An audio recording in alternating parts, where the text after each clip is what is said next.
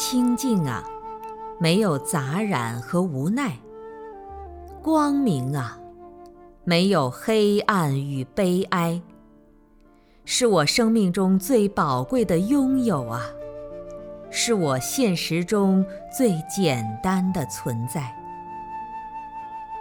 就这样，在无数个日子过后，我依然纯净如水，依然怀着无比的信念走向前方。前方是什么并不重要。因为现在的当下就已经很好，生命如此从容，管他地厚天高。走过一片片树林，走过一条条河流，猛然发现自己离家已经很远很远。太阳温暖着初春的大地。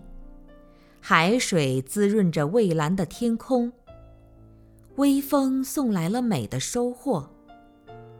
我久久感动着身边的一切，直到忘了回家。多么美丽的天地间，多么自由的世上人。我的家又在什么地方呢？难道是在一切幸福和美妙之外吗？难道是对着苦难的苍生而无动于衷吗？